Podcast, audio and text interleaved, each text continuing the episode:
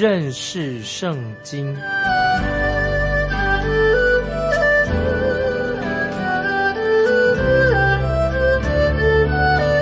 认识上帝的话，把上帝的话带到全世界。本节目是由认识圣经机构和环球广播电台联合制作，欢迎收听。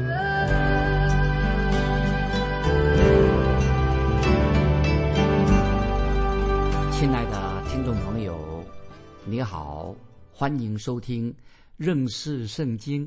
我是麦基牧师啊。我们看阿摩斯书旧约阿摩斯书第四章开始，我们从第四章开始，接下来连续的三章经文是特别提到北国以色列的十个支派。在阿摩斯书第四章就要提醒我们听众朋友，神。以前曾经很严厉的惩罚过以色列国的罪。那么在阿摩斯书第五章是讲到以色列国要因他们将来所犯的罪，也要被神惩罚。那么接下来到了第六章的时候，阿摩斯书第六章的时候，阿摩斯会劝告跟他同一个世代的人，他们所犯的罪，叫他们赶快立刻的要。远离罪，悔改归向神。因此，听众朋友，这一段经文非常的实际，可以应用在我们听众朋友你我的身上，如同应用在阿摩斯时代的以色列人身上一样。这经文非常重要。当先知阿摩斯呼吁百姓回转、悔改归向神的时候，阿摩斯先知就用了非常严厉又讽刺的话来对百姓说话。啊，我们来看阿摩斯书。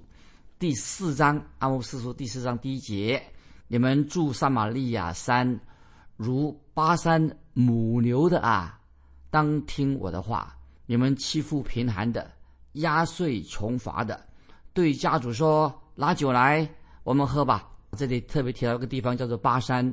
这个地方是在约旦河东，是介于南方的基列山和北方的黑门山之间，在约旦河东岸有三个支派。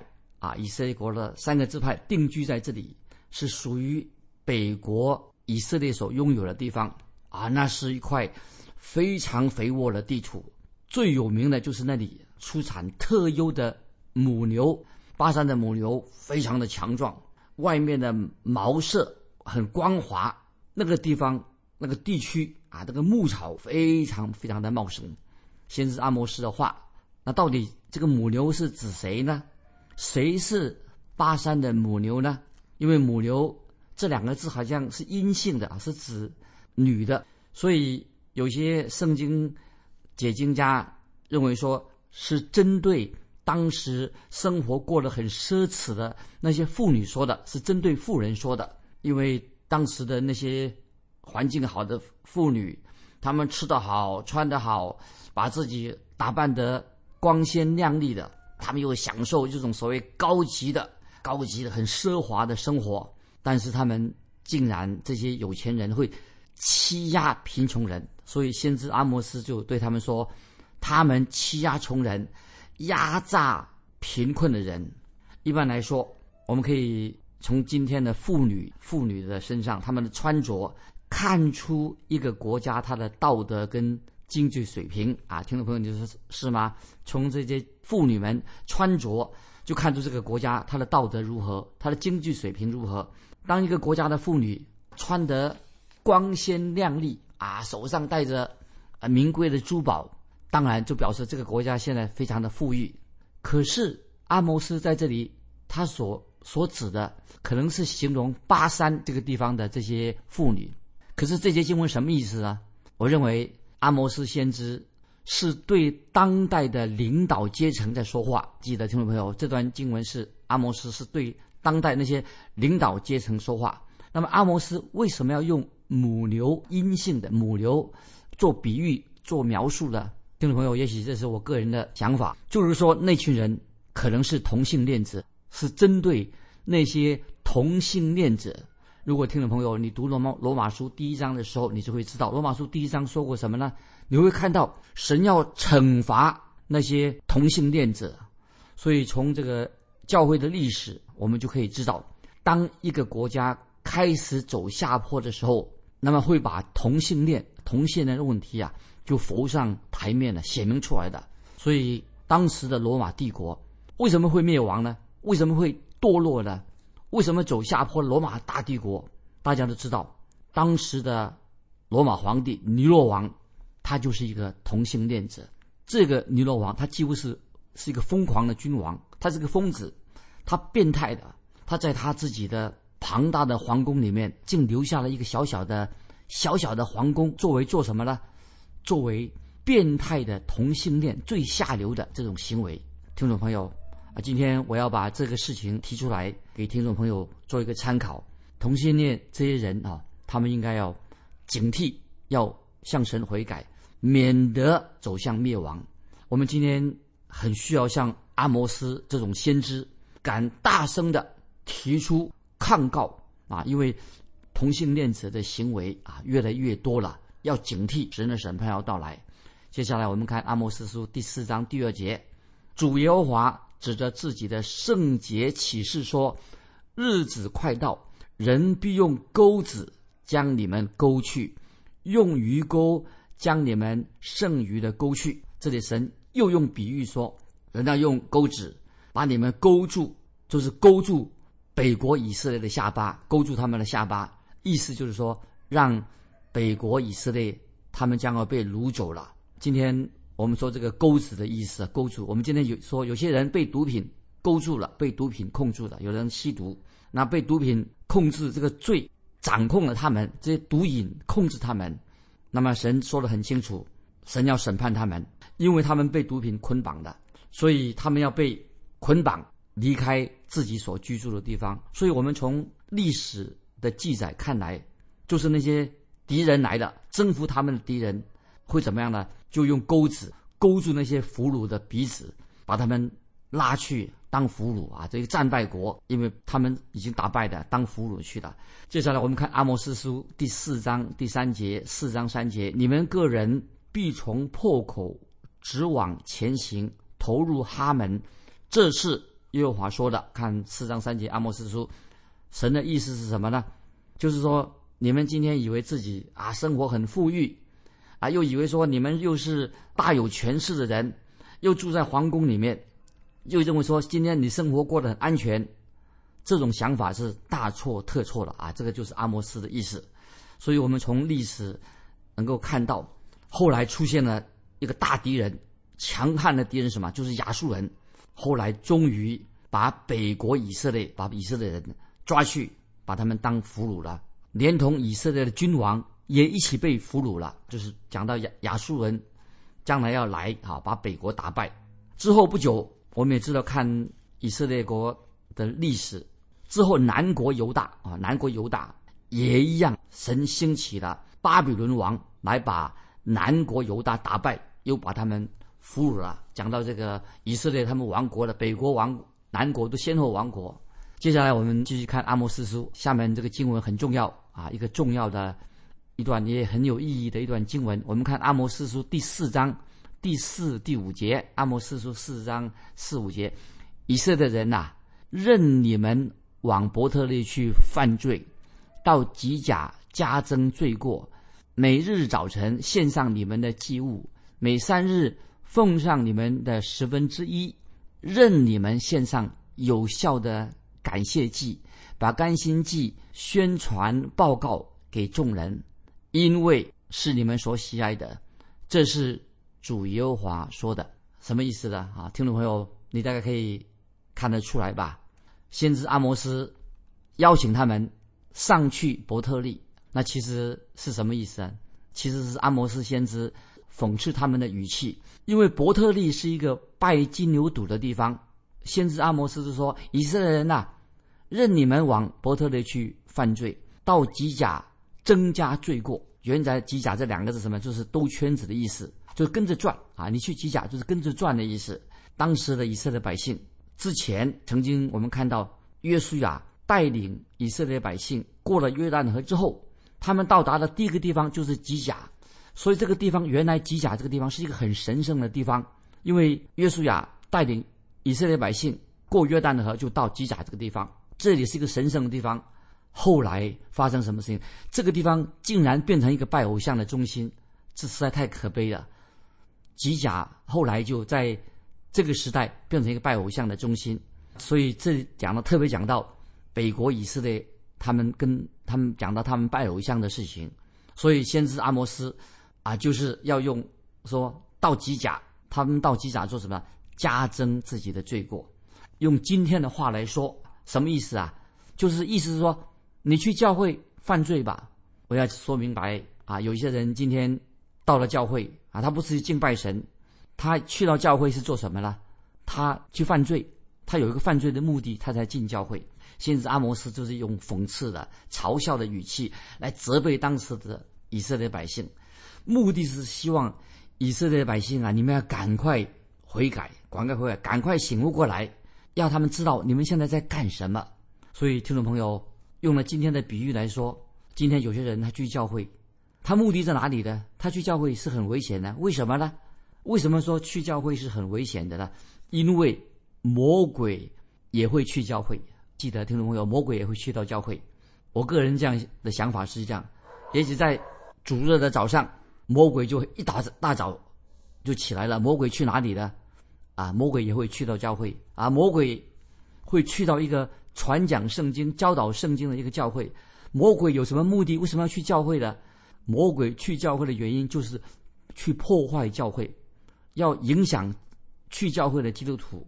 所以，听众朋友，今天我们弟兄姊妹真的要迫切的为忠心的传讲圣经、教导圣经的传道人祷告。我们要为传道人祷告，因为我们知道魔鬼在主日、在礼拜天的时候，他不会去到传异教的那些。外邦人的传异教的地方，也不会去一个那个教会已经堕落了，不相信圣经，他不会去做这种教会，因为那些教会已经被魔鬼早就已经控制住了。那么魔鬼主日要去哪里呢？乃是去到一个有生命的属灵的传讲圣经的地方，去那种教会来破坏教会。所以现在我要举出一个重要的例子，就是当主耶稣。离世以前要离开世界，回到天父那里，主耶稣就跟十二个门徒聚集在一个马可楼上。耶稣就聚集他的十二个门徒，聚集在那个马可楼上，是吧？有谁在当中呢？主耶稣的仇敌魔鬼，那个时候已经正计划要怎么样，要陷害耶稣。所以，听众朋友，你以为马可楼啊，耶稣聚集了他的门徒，马可楼一个是一个最神圣的地方，其实，听众朋友。你会知道，魔鬼正忙着跟那些谋害主耶稣的人已经联合在一起的。听众朋友，你知道吗？在马可楼那天的晚上，魔鬼就在那个马可楼上。魔鬼他在那个马可楼里面，其实主耶稣并没有邀请他去那个马可楼，但是他却已经在那个马可楼上。而且圣经告诉我们很清楚，撒旦已经。进了谁的心呢？魔鬼已经进到加略人犹大耶稣的门徒加略人犹大的心中。魔鬼已经进到马可楼，也进到加略人犹大的犹大的心中。他正在诱惑犹大来背叛主耶稣。听众朋友要小心谨慎魔鬼的工作。撒旦透过耶稣的门徒犹大，透过犹大，魔鬼也进到马可楼当中。听众朋友，这个就是魔鬼的很狡猾的一个做法。有时候，听众朋友，魔鬼也会透过教会，借由教会的执事，借由教会的主学老师，借由教会那些带会的，也借由教会的会友，进到教会当中来破坏教会。如果听众朋友，如果我们认不出我们的敌人到底是谁，也不晓得他的诡计，那你就很危险了。知道啊，魔鬼是。无孔不入的，所以听众朋友，我们基督徒要谨慎、警醒。所以这里我们看到阿摩斯的时代，以色列百姓表面上看起来啊，他们很敬虔的，啊，他们来到一个所谓啊一个敬拜神的地方。这里先知阿摩斯就指出了，他们献祭的时候献上什么？他们献上有效的感谢祭。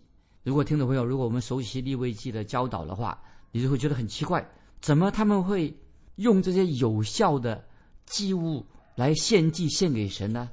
因为圣经上已经说得清楚了，孝这个孝是代表邪恶的意思，孝也是代表错误的教导的意思，也是代表孝也是代表这个罪恶的生活。所以在立位记的当中啊，神所教导的这个规条当中，在逾越节的时候，在无孝节的时候，在祝棚节的时候，都不可以使用孝，这个孝不可以使用的。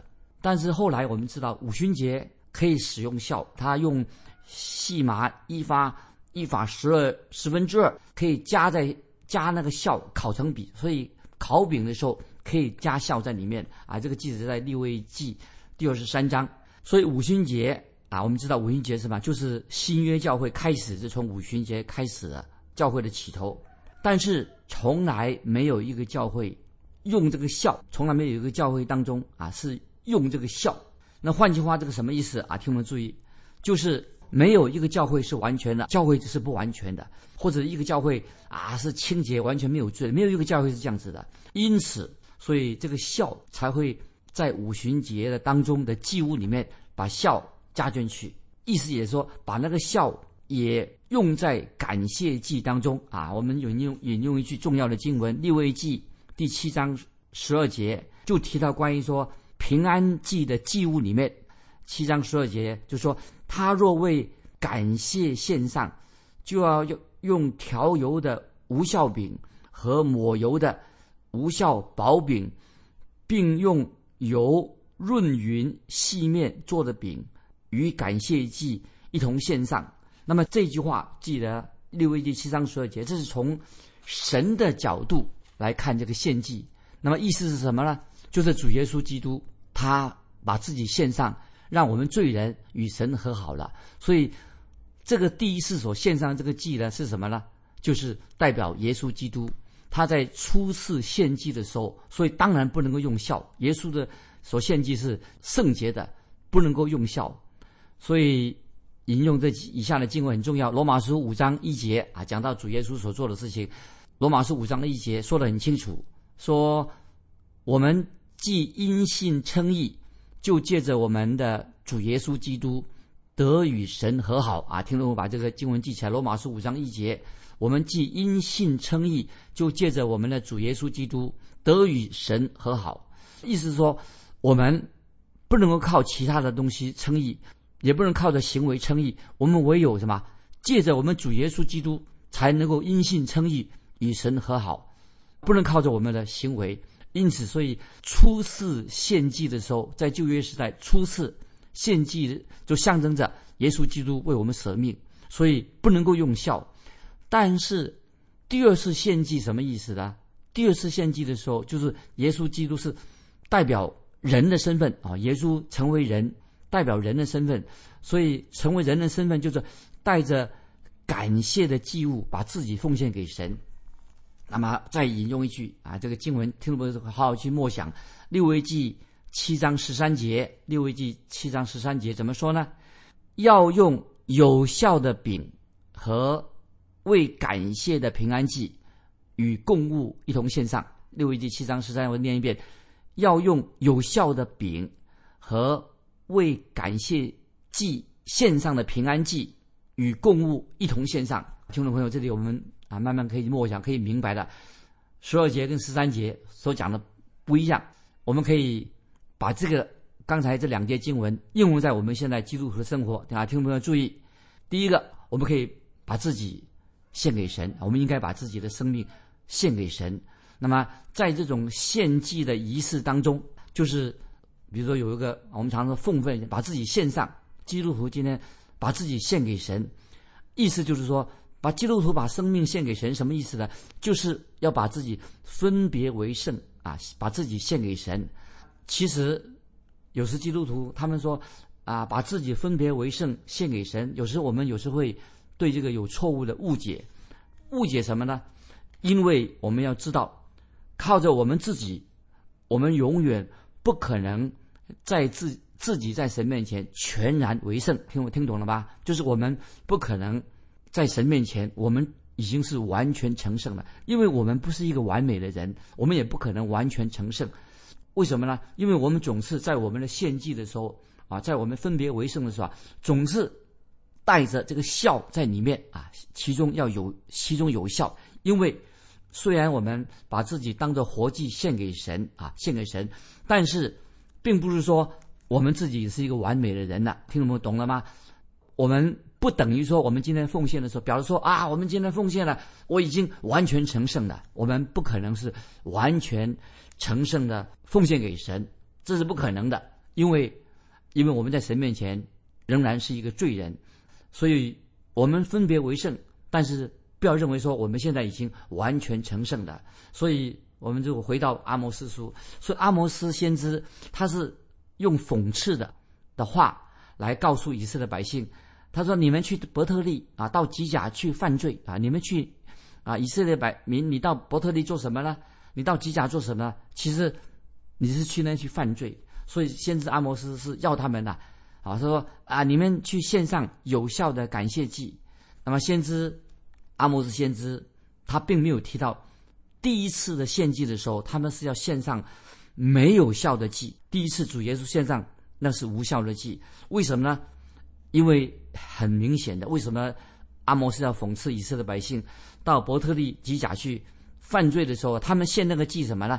献上有效的感谢祭，因为已经告诉阿摩斯先知告诉当时的以色列百姓，他们这个时候已经完全的离开了永活的真神，他们献那个祭是无效的，所以他们所能做的，所能做什么？